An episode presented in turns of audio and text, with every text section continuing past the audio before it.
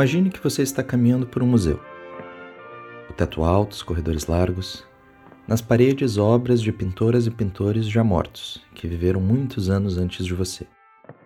Você olha para sua direita vê A Liberdade Guiando o Povo, de Eugène Delacroix, pintado no ano de 1830, quando em Paris realizava um levante popular contra Carlos X. Delacroix representa a liberdade na forma de uma mulher de torso nu, suja de fuligem, sobre os corpos de combatentes caídos. Na paleta de cores, um reflexo da bandeira francesa se espalha pelo quadro.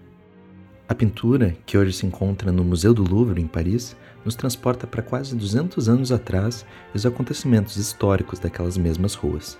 Em palavras de Delacroix, abre aspas, a pintura, a coisa material chamada pintura, não é nada mais que um pretexto, uma ponte entre a mente do pintor e a mente do espectador. Fecha aspas. Uma ponte entre presente e passado. É claro que a percepção que temos hoje é diferente da que teve a sociedade parisiense do século XIX.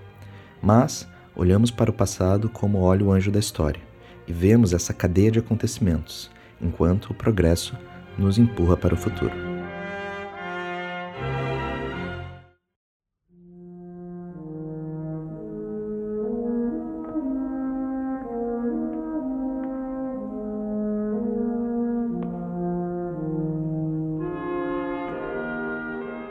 Mas voltando ao museu. Agora olhe para o outro lado do corredor. Você vê a estátua de Vitória de Samotrácia. De autor desconhecido, a estátua representa a deusa grega Nice, deusa da vitória. Ela foi encontrada na ilha de Samotrácia, no Mar Egeu, e assim ganhou seu nome. Feita durante o período helenista, estimadamente por volta de 200 anos antes de Cristo, a estátua se encontra hoje sem cabeça e braços, mas preserva suas asas imponentes e a postura altiva. Nesse caso, a ponte proporcionada por essa obra é ainda mais extensa e nos leva para mais de dois mil anos na história.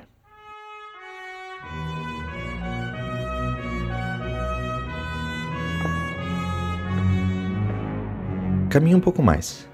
Agora, na parede ao final do corredor, você vê Memória do Jardim em Eton, Senhoras de Arles, pintado em 1888 por Vincent van Gogh, dois anos antes da morte prematura do pintor, durante o período que viveu na cidade de Arles, produzindo ao lado de Paul Gauguin. Nesse quadro, Van Gogh mistura a nostalgia do tempo que ainda vivia na Holanda com temas recorrentes do seu período na cidade francesa, além do estilo característico do pós-impressionismo de Van Gogh, as texturas expressivas, as cores vibrantes, que virão a ser pouco tempo depois de grande influência para o movimento expressionista. Podemos pensar nessas obras como artefatos culturais, um artefato cultural é algo criado por um ser humano que possa refletir ou nos ajudar a entender a narrativa cultural em que seu criador ou as pessoas que consumiram aquelas coisas estavam inseridos. O que melhor do que a própria produção cultural de uma sociedade para nós, tanto tempo depois, tentar entendê-la? A própria arquitetura nos remete a um espaço-tempo da história. O Hermitage, museu onde se encontra esse quadro de Van Gogh, projetado por Bartolomeu Francesco Rastrelli em 1754, foi originalmente pensado para ser a residência de inverno imperial russa. Essa construção presenciou o final do reinado da Imperatriz Isabel da Rússia e a destituição de Pedro III por sua esposa, Imperatriz Catarina II, que foi quem comissionou a construção dos outros prédios que hoje compõem o museu e, além disso, foi quem comprou as obras de arte que formam hoje a base da coleção do Hermitage. Isso, em mais de 300 anos de história, nos é mostrado através do diálogo entre um marquês francês e um russo, em um único plano de sequência pelos corredores do museu no filme Arca Russa, dirigido por Alexander Sukhorov. E assim podemos falar também do cinema como essa ponte, essa conexão entre nós, hoje, e a leitura da história através dos olhos de Sukhorov ao museu construído tanto tempo atrás.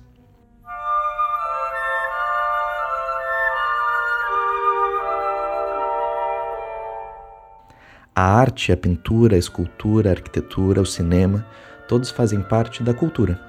E com a música não podia ser diferente. Tanto a música tocada pela orquestra no final de Arca Russa, a mazurca, do segundo ato da ópera Vida pelo Tsar, escrita pelo compositor romântico Mikhail Glinka em 1876, quanto a música que abriu esse episódio. Eu sou Leonardo Pinheiro e ao meu lado está HP Rodrigues. Opa! Começa agora o Antropofonia. Antropofonia. Antropofonia. Antropofonia. Então, a música que a gente acabou de ouvir aqui na introdução se chama Quadros numa Exposição. Ela é uma música composta pelo Mussorgsky em 1874. E ela foi composta pensando né, justamente nessa sensação, nessa experiência de observar obras de arte, né? Então ela vai simular o passeio por um museu, onde cada um dos movimentos da música representa um, um quadro, uma pintura. Mas que chama mais atenção é que entre um movimento e outro, ou entre alguns movimentos e outros, tem um tema que sempre toca que se chama Promenade, ou tema do passeio, que representa essa pessoa que está olhando esses quadros, né, indo de um quadro até outro. Mas cada vez que esse tema se repete, ele sofre uma alteração, querendo representar que aquelas obras que ele está olhando causaram alguma sensação dentro dele, né, alguma mudança dentro dele. Então, cada vez que ele vai passando de uma obra para outra, ele é uma pessoa diferente, o passeio dele, a caminhada dele é diferente. E assim também acontece com os outros artefatos culturais que citamos na introdução. Eles não apenas representam a sociedade e o contexto em que foram criados, mas também eles alteram e modificam essa sociedade. Dentro disso, essas obras também modificam e nos dão referenciais do que chamamos de história da arte, que nos ajuda a entendê-la em diálogo com outras obras que estavam sendo produzidas no mesmo período local, entendendo além de suas particularidades, mas também as suas intersecções com a cultura. Se a gente pensar nessa questão dos artefatos culturais que se alteram, começando pelo desgaste material das obras, algumas que se quebram com o tempo. Mas também, como a gente citou o exemplo lá no início da estátua da Vitória de Samotrácia, né? ela é feita em mármore e hoje ela está sem a cabeça, sem os braços, completamente branca. E muitas das estátuas dessa época são representadas em filmes, por exemplo, dessa maneira, né? Sem as partes, completamente brancas. Mas hoje a gente já sabe que essas estátuas, na verdade, elas eram pintadas e isso foi um desgaste que elas foram sofrendo com o tempo. Um outro tipo de arte também que sofre muito com isso são as pinturas. Né? Acabam desbotando, desgastando. Inclusive há todo um universo aí das restaurações dessas obras, dessas pinturas também. E falando nessas mudanças de leitura dessas obras com o passar do tempo, a gente pode falar também de um fenômeno que tem tido bastante repercussão nos últimos anos, que é a de derrubada de estátuas e bustos, né? Existem diversas leituras nesse caso, onde um monumento histórico, que normalmente ocupa locais públicos, ou a pessoa representada por ele, deixa de condizer com os ideais da sociedade ou parte dela hoje. Mas, embora seja compreensível que não queiramos uma representação de defensores de ideias escravocratas e racistas nas cidades de hoje, esse tipo de ação também abre precedentes um pouco perigosos, né? Em um país como o Brasil, onde nos últimos anos a política se tornou um campo de dicotomia radical entre a direita e a esquerda, deputados se acharam no direito de rasgar a placa da rua que foi nomeada em homenagem à vereadora Marielle Franco, assassinada pela milícia carioca. A morte da vereadora não pode servir como desculpa para a depredação do patrimônio público, e é por isso que hoje estamos aqui para restaurar o patrimônio. Marielle, muito diferente das estátuas dos federalistas derrubadas nos Estados Unidos, representava a luta pelos direitos humanos das mulheres, da população negra, LGBT e das favelas. Porque uma coisa é você morar, nascer, viver na favela, outra coisa é você reivindicar e usar desse lugar de favelada para estar tá fazendo política de outra maneira. Antropofonia. Mas voltando para a música, né, fazendo esse paralelo com o ato de transformar artefatos culturais, gostaria de citar outro compositor do período romântico, o Tchaikovsky, e a sua obra Overture 1812. Talvez os ouvintes reconheçam essa obra de algum lugar, como por exemplo no filme V de Vingança. E se a gente escutar essa música atentamente, a gente vai perceber que dentro dela tem uma outra melodia que também é muito famosa.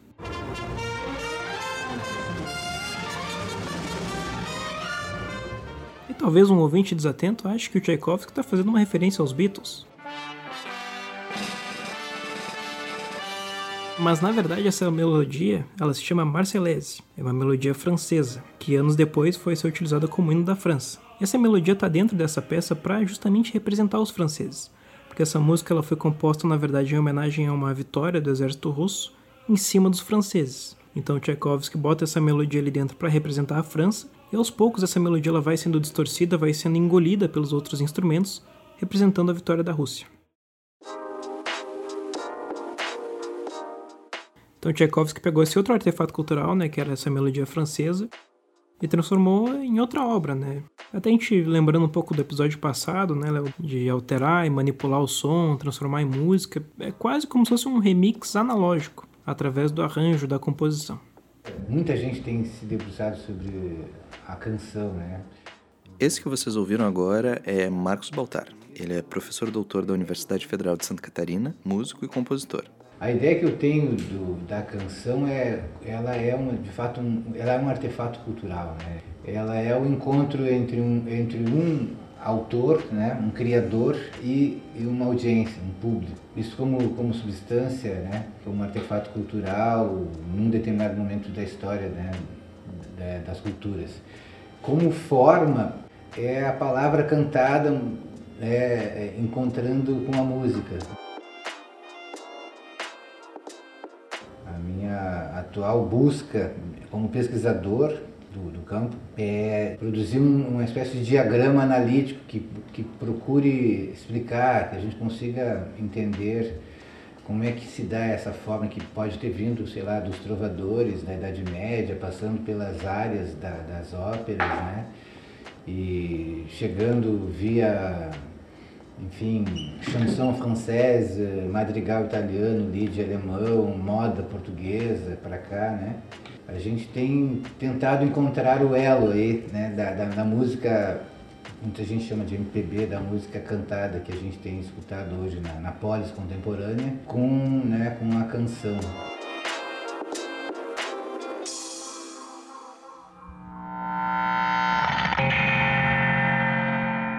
antropofonia.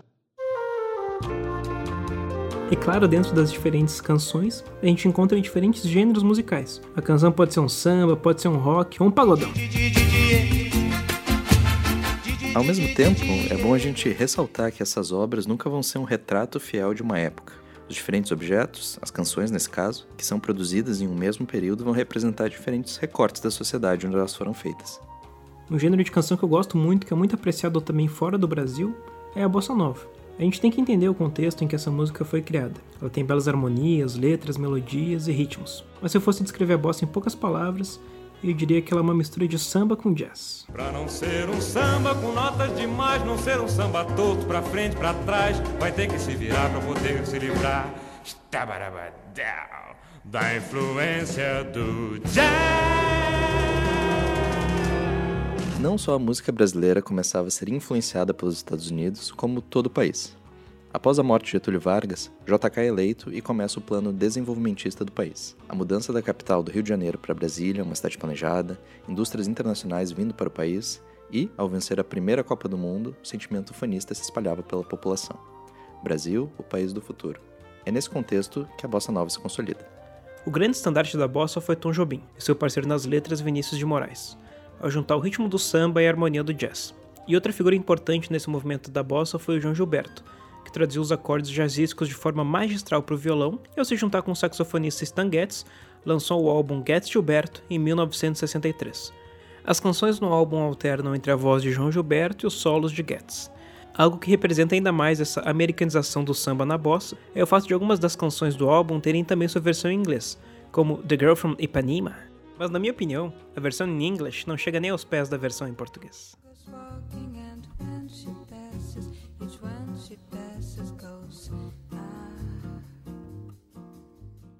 Berto Menescal chega a dizer que, explicando o porquê da bossa nova, que eles rompem com aquelas letras de fossa, né, um pouco de fossa, assim, de românticas de fossa, do samba canção e partem para uma letra mais leve, que fala de amor, de sol, da, né, de, de, de, de flor, enfim, de natureza e tal. E que seriam letras mais leves, né? De fato, o Brasil estava passando por um período turbulento. Em 54 havia morrido, suicidado morrido Getúlio Vargas, logo em seguida assume o Juscelino, né, que até foi considerado como presidente Bossa Nova, e o Brasil tinha um, um ar de esperança, de novidade, de, de, de, de, novo, né, e aquele, a música Bossa Nova veio ao encontro desse Brasil da, da esperança, o Brasil novo, novo Brasil, um Brasil moderno, né, e é um contexto que dura pouco, né, dura pouco, logo em seguida, vamos pensar que a Bossa Nova começou em 58, até 62, 63, quando o,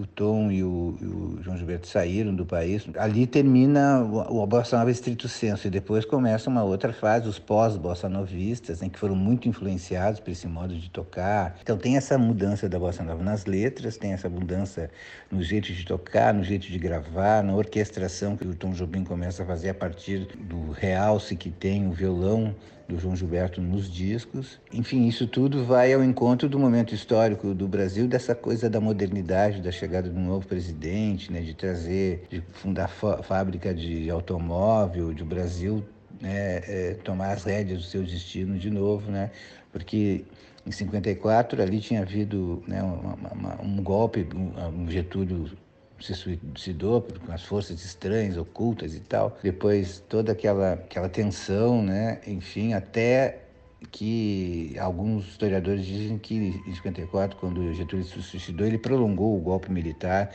uh, apoiado pelos Estados Unidos do Norte de América em 10 anos, né? Que foi acontecer de novo em 64. Após os anos conturbados do governo de João Goulart, em 1964 acontece o golpe militar no Brasil. Essa mudança no paradigma político do país traz mudanças também para a música. O movimento tropicalista, que foi uma grande conjunção de artistas vindos desde as artes plásticas, o teatro, a literatura, o cinema e, é claro, a música, surge durante esses anos de repressão e tem o seu ápice em 1968, ano que começa o conhecido período de chumbo do regime militar. Ao proporem uma revolução dentro da música brasileira, importando tanto as guitarras do rock inglês quanto a própria música popular do Brasil, o álbum Panis et Circense se utiliza de mensagens cifradas, metáforas e um toque de nacionalismo para poder falar da situação política em que o Brasil se encontrava. Ah, era também um momento no mundo em que o audiovisual estava acontecendo, né?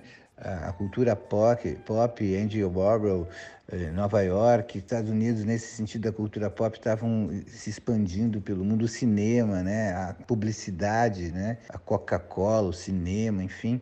Tudo isso mexia muito com a cabeça desses eh, loucos compositores, principalmente Gilberto Gil e Caetano Veloso e Tom Zé, a ponto de eles inaugurarem uma ação efetiva, né, de contraponto àquilo que havia sido considerado como uma certa patrulha ideológica mais nacionalista de alguns músicos que achavam que a música popular brasileira era violão e voz e tal, e arranjos de, de samba, mas, e que não podiam aceitar a interferência do iê, iê, iê Yankee, né, do iê, que vinha para nós com aqueles rockinhos, com a guitarra elétrica e bateria e tal.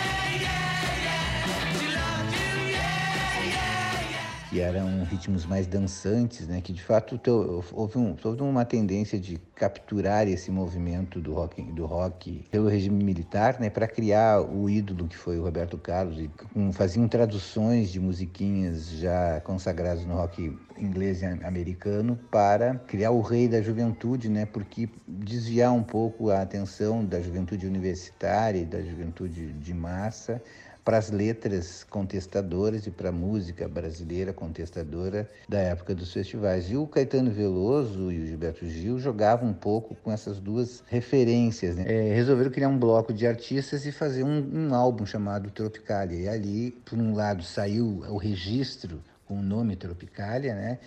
Que foi é, tirado das artes visuais, contava um pouco a história de, da, de, da marginália, né, essa expressão tropical, marginal e tal, veio fazer, foi sintetizado nessa música contestadora, com guitarra elétrica e com uma visada mais existencialista, né, é, e pop, uh, embora dialogasse de, com a tradição também, né, dialogasse com a tradição da música brasileira.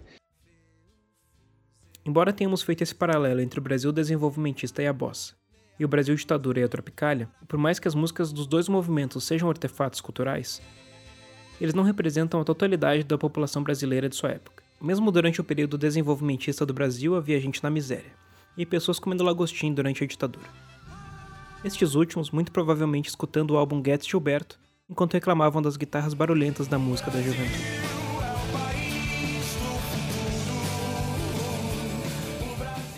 Não queremos fazer um juízo de valores ou taxar com um determinado rótulo todo um gênero musical. Afinal de contas, a política é um dos infinitos âmbitos onde a arte pode circular. Ou seja, Nenhuma das obras que mencionamos são a totalidade ou mostram toda a complexidade de qualquer cultura. Elas são fragmentos, peças de um quebra-cabeça que tentamos montar olhando para a história. Mas de fato a canção para mim é, ela mobiliza as culturas, né?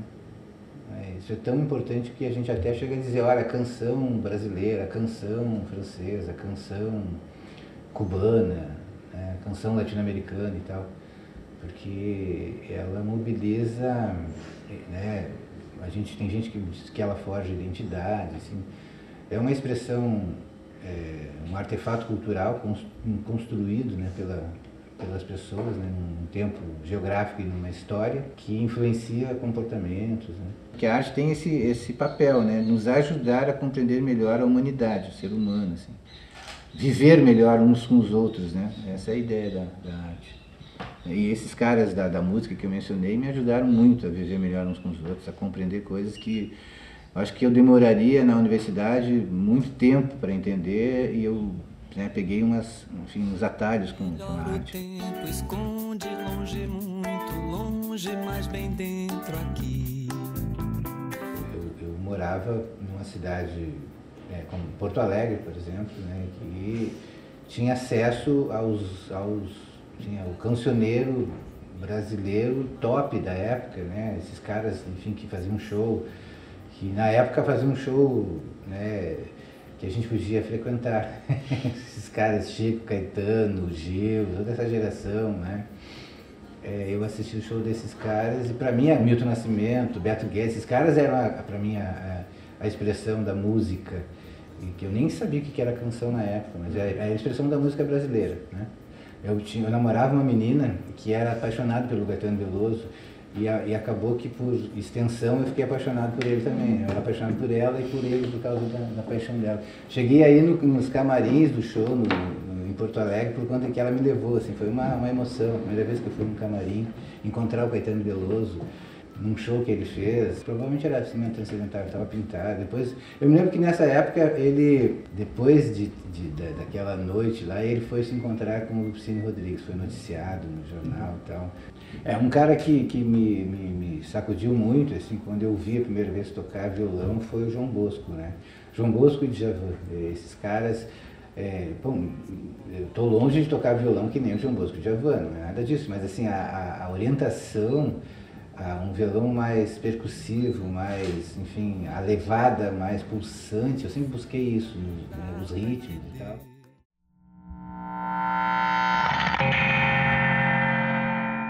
Antropofonia.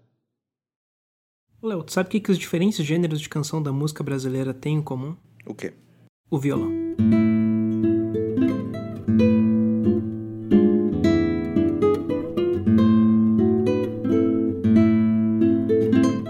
elemento característico do violão de samba são as chamadas baixarias, que são linhas melódicas em forma de contraponto nas cordas mais graves do instrumento. Inclusive, um instrumento muito popular no samba é o violão de sete cordas, que possibilita alguns acordes diferenciados e baixarias com notas ainda mais graves. Bate outra vez, com esperanças o ritmo do samba ele é marcado pela síncope, que é um deslocamento do acento musical para o tempo fraco, o segundo tempo do compasso.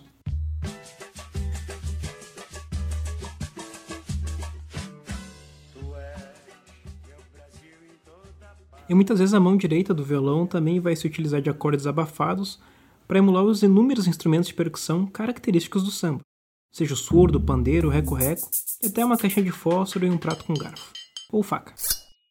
Falando da bossa, por exemplo, chamado em alguns lugares de Brazilian Jazz, trouxe para a mão esquerda do violão os acordes jazzísticos, costumeiramente feitos no piano, misturados com a mão direita do samba. O violão da bossa nova, da batida, ela é totalmente diferente da batida do samba, né? Porque há um deslocamento de tempo. O, o canto da bossa nova é um canto mais intimista. O canto e o violão nas gravações são equiparados, né? O, o João Gilberto inaugura o modo de gravar com o microfone no violão. A base dos arranjos do Tom Jobim é o violão do João Gilberto. O João Gilberto coloca o violão em, em, sempre realçado nas gravações e a voz acompanhando a batida perfeita praticamente do João Gilberto, rítmica, é, a inversão de acordes, né? E acordes tocados em blocos e a, a competência, a execução do violão do João Gilberto permite que ele faça os rubatos com a voz, que ele antecipe a melodia, que ele prolongue, enfim, que ele, eh, que ele faça um jogo né, entre voz e violão com uma maestria tamanha que a gente escuta uma obra dele tocado voz e violão e pode imagina que tem uma orquestra, né? Porque ele ele coloca na batida do, do violão a rítmica, ele coloca de um jeito ou de outro pandeiro e, e, e tamborim na batida do, do violão, caixas, baixos, né? Os bumbos, a gente consegue perceber isso, às vezes não evidentemente de imediato, mas a gente sente aquele ambiente de, de, de preenchimento, um violão que preenche, né? Para para a voz uh, soar, fazer soar a melodia. A gente também tem um outro instrumento que é bem brasileiro, que é a viola, conhecida também como viola caipira. A gente pode começar falando do nome do instrumento, porque também existe um outro instrumento chamado viola, que parece um violino, só que um pouco maior, e ninguém que é de boa índole toca. E aqui no Brasil, muitas vezes a gente tem que diferenciar entre a viola de arco e a viola caipira. Inclusive, lá, tinha uma amiga minha que tocava viola, e aí um dia ela pediu pra avó dela aí na loja. Não, parece que eu tô contando uma piada, mas é de verdade. Pediu pra avó dela aí na loja de música comprar um jogo de corda pra viola dela. E aí? E aí que a avó dela comprou pra viola caipira e ela tocava viola de arco. O que, que ela fez? Jogou fora? ah, mano.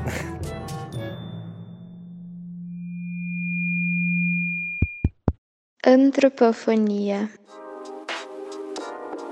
As cordas da viola caipira são um ponto interessante à parte, pois o instrumento possui 10 cordas, ou 5 cordas duplas, se assemelhando a um violão de 12 cordas. Ou seja, podemos ver que não só as obras, mas também os instrumentos, o violão, a viola, como tecnologias, também podem ser interpretados como artefatos culturais. Como falamos no episódio anterior, a materialidade da música também foi evoluindo ao decorrer do tempo. As cordas que um dia foram feitas com tripas de porco e hoje são feitas de nylon ou aço, ou as crinas dos arcos antes feitas com crina de cavalo, hoje já são feitas com materiais sintéticos. Os pedais e muitos outros exemplos que poderíamos citar, a evolução tecnológica da música anda de mãos dadas com as suas possibilidades criativas.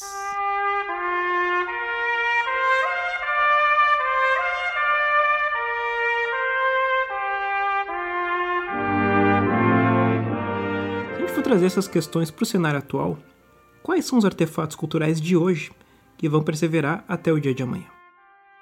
Afinal de contas, as canções que a gente escreve hoje vão ser os artefatos que as gerações futuras vão usar para tentar entender o que se passa agora, no Brasil de 2021. E hoje em dia o mercado da música ele trouxe uma homogeneização dos gêneros musicais. O que faz sucesso e toca no rádio são músicas que muitas vezes seguem a lógica de mercado.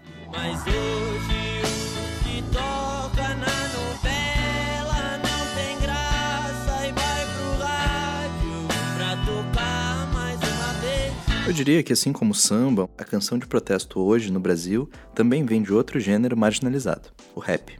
Um gênero que foi menosprezado por muito tempo, mas que tem relevância expressiva nas grandes metrópoles brasileiras desde os anos 90, com artistas como Sabotagem, Racionais MC, Marcelo D2, tem conseguido atingir o mainstream através de músicos como Criolo e Emicida. O álbum Amarelo, lançado em 2019, chamado de Neo Samba por seu compositor, Emicida, deu origem ao documentário homônimo, que nos mostra um grande panorama da luta histórica pelos direitos do movimento negro no Brasil, resgatando acontecimentos, personagens e obras que são historicamente deixados de lado na narrativa do país. O que nos traz outra questão importante: quem conta a história? Por que certos corpos e obras, especialmente negros e femininos, são apagados, enquanto outros, geralmente brancos e masculinos, são lembrados? Amarelo coloca em xeque essas narrativas, servindo como um almanaque de artefatos que precisam também ser lembrados. Para finalizar esse episódio, a gente gostaria de fazer uma análise de uma canção de protesto do nosso entrevistado, Marcos Baltar. A música se chama Vai Virar.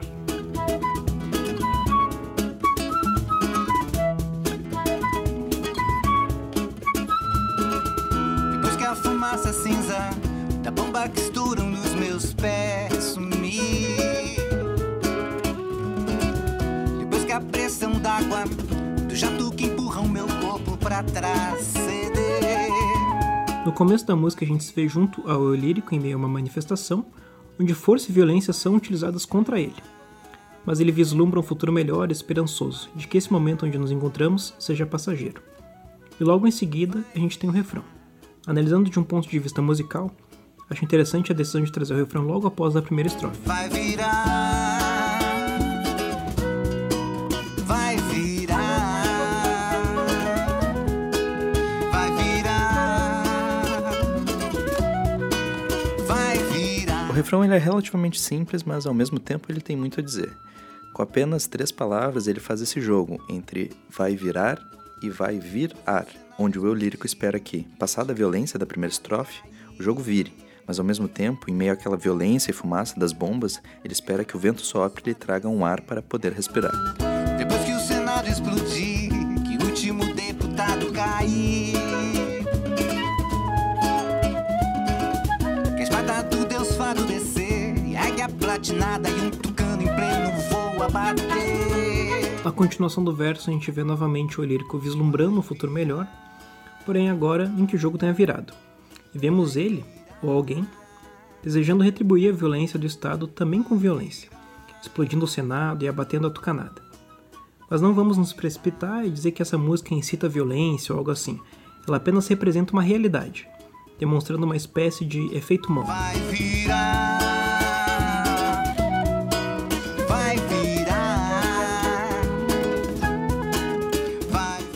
Novamente o refrão,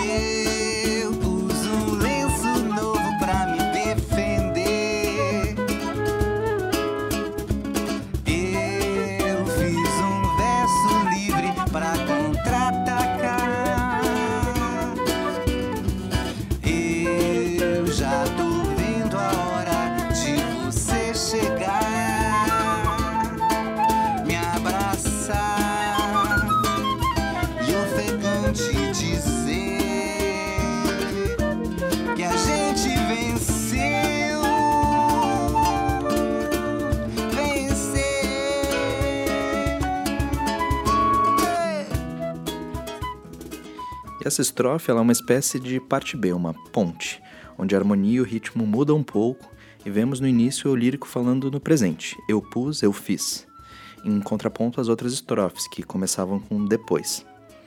E vemos que nas suas ações ele é mais comedido do que na violência citada na estrofe anterior. Primeiro, ele usa o lenço para se defender do gás das bombas. Depois, contra-ataca com a arte, se utilizando de uma metalinguagem, como se a própria canção que estamos ouvindo é a que o personagem da música se utiliza para protestar, reforçando ainda mais a imagem do cantor e compositor como personagem central da obra. Ao final, temos novamente a esperança da chegada do momento tão aguardado e após um interlúdio voltamos para o verso da música.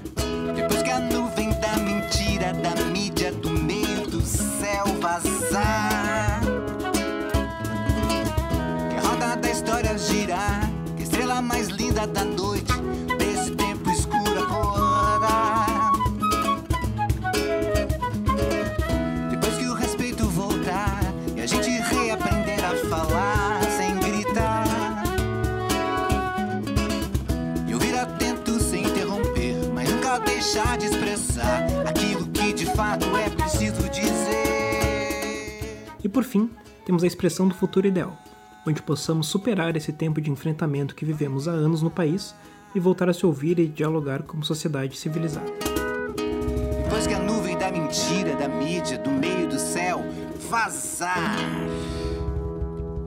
Parece que, que a sociedade brasileira foi pega de assalto, né? Foi completamente enganada e ainda não conseguiu acordar de tal modo que ou já acordou, mas como todo um jogo de xadrez, quando a gente perde espaços, né? Que foi o que aconteceu conosco, a gente demora para recuperar esses espaços. Claro que nós, a gente não pode ficar esperando, né? Tem que construir essa mudança, essa virada em conjunto, né? Os artistas, os, né? os professores, os, os agitadores cultural, que todos que em movimento, em todos em movimento, né, todos os movimentos sociais, em estando em movimento, vão promover essa mudança, essa virada. Antropofonia. Caro ouvinte, veja bem. Já falamos de algumas canções de protesto nesse episódio no anterior. Também mostramos como artefatos culturais se alteram e ressignificam ao longo do tempo. Essa canção foi lançada em 2017, no contexto do golpe sofrido por Dilma Rousseff e dos protestos que aconteceram naquela época. E hoje, alguns anos depois, em meio à pandemia, esse refrão ganha um novo contexto. A luta ainda é a mesma, ou bem parecida, contra os mesmos políticos que tiraram Dilma da presidência, colocaram Temer no poder e depois Bolsonaro. Mas agora, mais do que nunca, a população está sem ar. Estamos com falta de oxigênio e o Estado utiliza cada vez mais violência contra a população que luta por seus direitos. O Antropofonia Podcast é uma produção da Barquinho Produtora.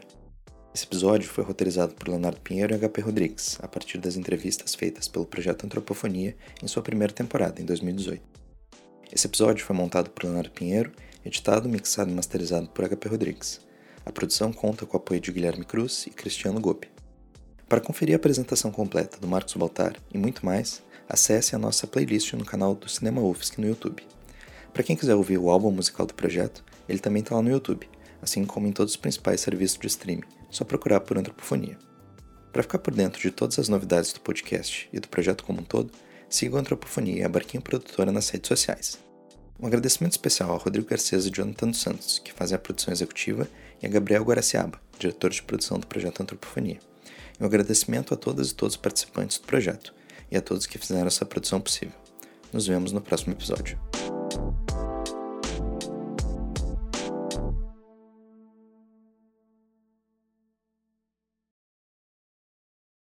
Eu diria que se tiver uma música que vai representar 2021 no futuro, cara, vai ser uma pessoa gritando por dois anos seguidos. A gente tá nesse inferno, desse pandemônio.